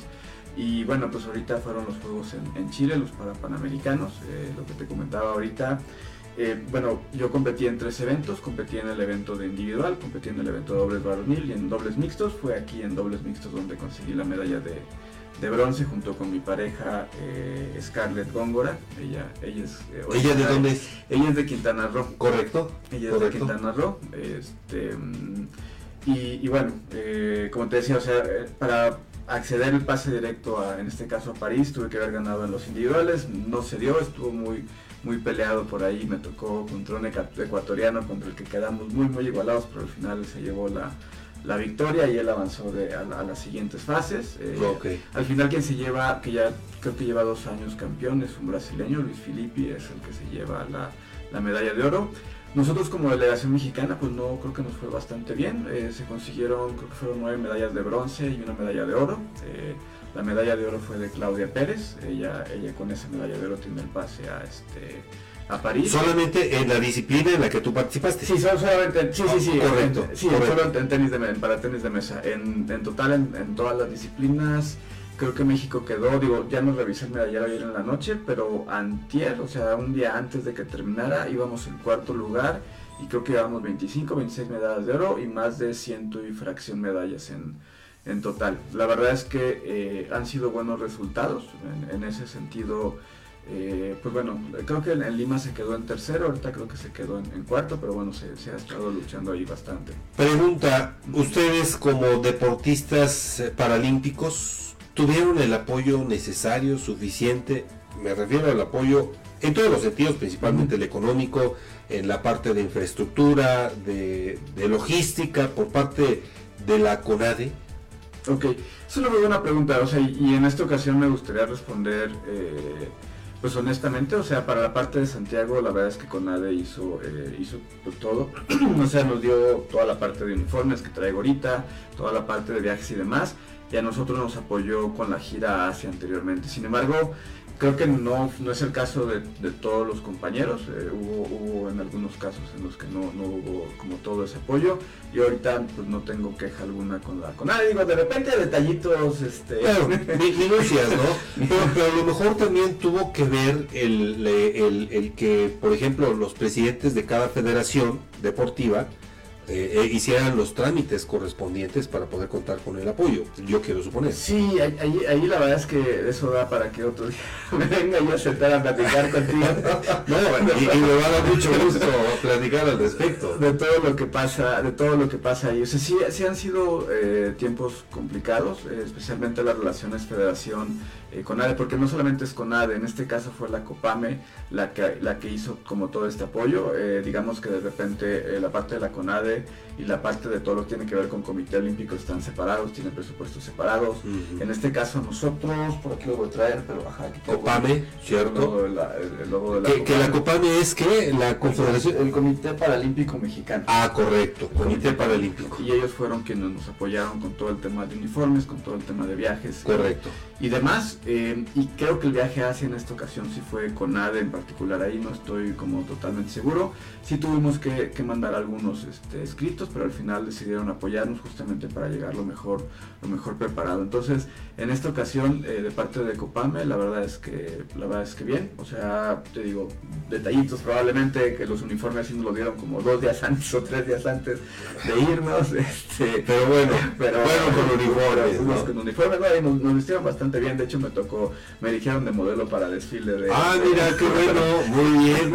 Oye, maestro, y, y bueno, a ver, tú eres guamantleco por adopción, ¿no? Este, pero te, tú eres guamantleco porque ya estás viviendo acá, ah, ah, tienes eh, tu actividad laboral fuera de acá, pero ya estás de planta aquí en Guamantla, bueno, pues te adoptamos como guamantleco.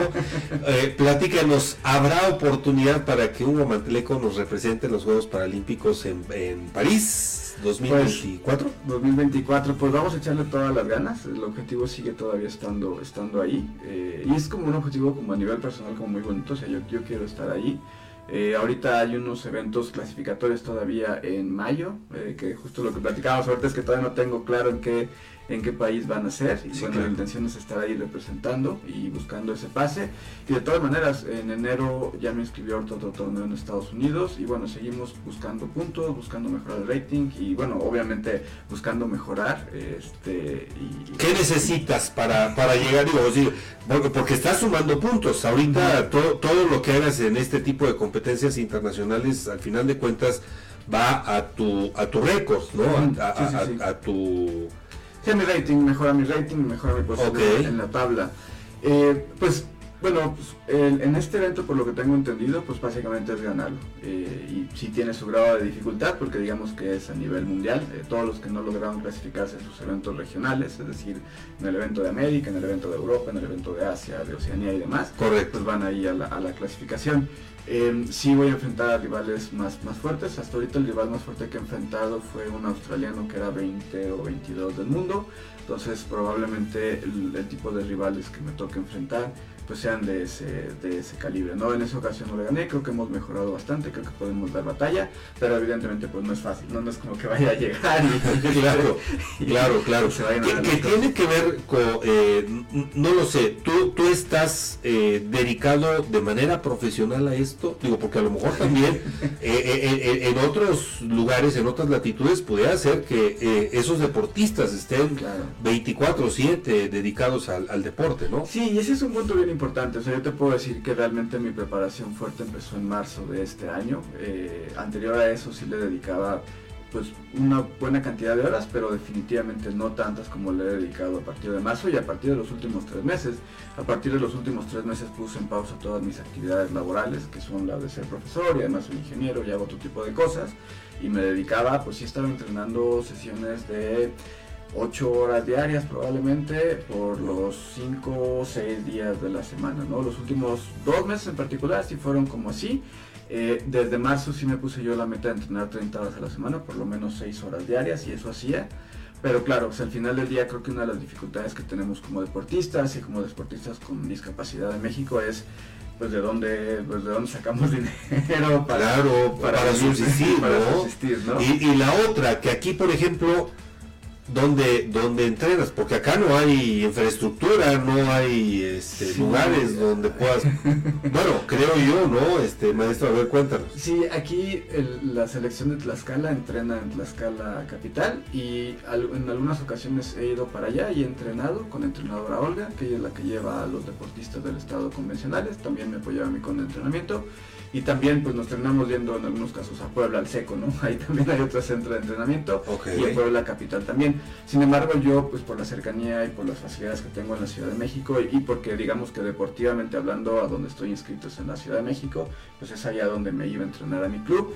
Y ya para el entrenamiento del, eh, dentro de la Copam y dentro del, deporte paralímpico, pues el centro de concentración está en la Ciudad de México. Entonces, pues sí, desde marzo he tenido un ritmo de vida de estar viviendo en la Ciudad de México, me regreso, me voy, me regreso, me voy, me regreso. Los últimos meses sí me la había pasado prácticamente este, todo el tiempo allá y más conforme se acercaron las fechas, pues justo esto de, ay, es que tienes que estar el domingo por la presentación de uniformes, tienes que estar tal día porque tienes que hacer este trámite y Ahorita regresé acá y aquí normalmente pues entreno pues, literal en mi casa, ahí tengo una mesa, tengo un robot, este, tengo aparatos para hacer ejercicio y ahí es donde lo hago. Y, y sí, le decía justo a mi esposa, le decía, bueno, voy a buscarme a alguien que, este, que le interese un poquito y yo le, enseño un par de cositas ahí para que me eche la mano para la parte del entrenamiento. Para que estés aquí en Guamante. Para que esté, pues quizá no todo el tiempo, porque al final del día el tema de fogueo pues es, importante y, obviamente el, enfrentarte, yo juego una liga en la Ciudad de México, más o menos, ahorita es una vez al mes, de hecho tengo partido este fin de semana. Eh, pero sí, por lo menos para que no sea tan pesado el tema de, del desplazamiento, ¿no? De estar, de, yendo de aquí para acá. Porque también al final del día me dicen, bueno, en Tlaxcala puedes ir a, entrenar con los de allá y es como, pues sí, pero de todas maneras 40 de ida, 40 de regreso, este, y combinado con otras actividades, pues ya Claro. Pues ya de repente es más tiempo el que viajas que el que realmente le estás dedicando efectivo al, al entrenamiento, ¿no? Pero pues hay que, o sea, buscamos las formas y las maneras de, llevarlo a cabo y este y sí, o sea, yo, yo la verdad es que aquí estoy muy tranquilo y muy muy a gusto, este, pues es, un, es un pueblo muy bueno. Pues ahí, es, ahí está la invitación de Enrique Presa para que si alguna persona del auditorio eh, le gusta, tiene algunas nociones, más o menos sabe, digo, porque si te digo yo, ni agarrar la raqueta sí, este, pero si hay alguien que, que cuente con, con estas eh, posibilidades, ¿Cómo te puede contactar para, para esto? Pues yo creo que en, Instagram, eh, que estoy como de presa84, me puede mandar un, mensaje. Este, Perfecto. y podemos, podemos platicar. O sea, al final del día, yo lo que estaría buscando sería como algún sparring que me ayude a estar tirando algunas bolas y como apoyarme con algún Por supuesto, que no es lo mismo que, que entrenar con el robot. Digo, tendrás su grado de dificultad, pero al final, al final de cuentas llegas a, a, predecir al robot, ¿no? Y en cambio a un ser humano, pues sí, no, difícilmente. exactamente, exactamente. Oye, eh, maestro Enrique Presa, quiero agradecerte el que hayas aceptado platicar con nosotros. Eh, recibe nuestra felicitación por este, este logro, esta medalla que a lo mejor muchos la pueden ningunear, ay, es de bronce, hubiera caído de plata, de oro, pero al final de cuentas eso representa un gran esfuerzo, un gran trabajo y, el haber vencido a muchos que se quedaron en, en, el, eh, pues, en el camino, ¿no? Es decir, estás entre los tres primeros a nivel eh, continental en esta disciplina. Y creo que es algo que merece reconocimiento, un aplauso. Y bueno, pues deseamos sinceramente, Enrique, que en esta lucha por conseguir un espacio para eh, París 2024 lo puedas alcanzar. Vamos a seguir muy de cerca y esperamos que en la próxima visita que, nos, eh, nos regales sea para decir, sí me voy a París y vamos a hacerlo de esta manera. Va. Perfecto, claro que sí, pues te agradezco también mucho la invitación. Al contrario, este, pues sabes que es tu casa. Aquí estamos a las horas. Pues muchísimas gracias. Enrique Pérez Hernández, él es eh, medalla de bronce en categoría dobles mixtos XD20 en para tenis de mesa en los para Panamericanos de Santiago 2023. Enrique, muchas gracias. Muchas gracias. Vamos a hacer una breve pausa. Les recuerdo, estamos haciéndole una pregunta. ¿Está de acuerdo en el cierre vial del Parque Juárez de Guamantla? Envíenos sus comentarios por audio a nuestro WhatsApp el 247-132-5496. Coméntelo también en nuestras redes sociales, Facebook, Twitter, YouTube, Instagram y TikTok en Peligrosa MX. Por lo pronto no le cambie, vamos a hacer la pausa. Regresamos con más aquí en Objetivo AM. No le cambie.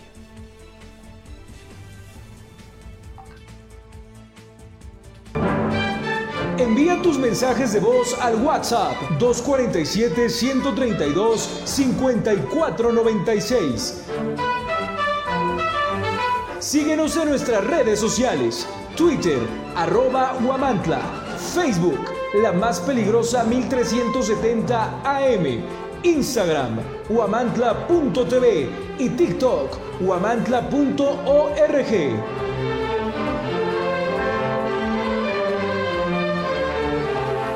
El gobierno de Yauquemecan trabaja por y para la gente. Estamos comprometidos con el desarrollo y el bienestar de nuestra comunidad y trabajamos día a día para lograrlo. Yauquemecan, un municipio que fluye.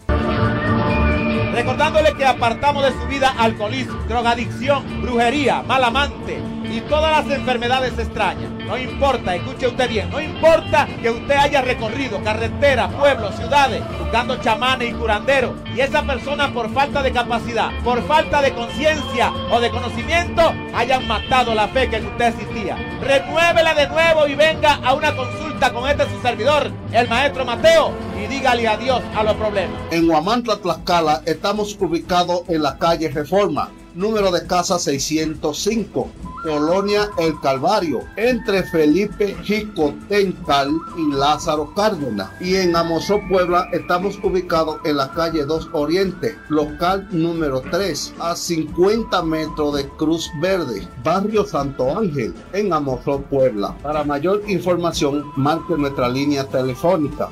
221-571-4600. Descubre el Instituto Amado Nervo que ofrece educación de calidad con más de 77 años de experiencia formando corazones y mentes. Desde 1947, nuestra misión ha sido promover los principios de una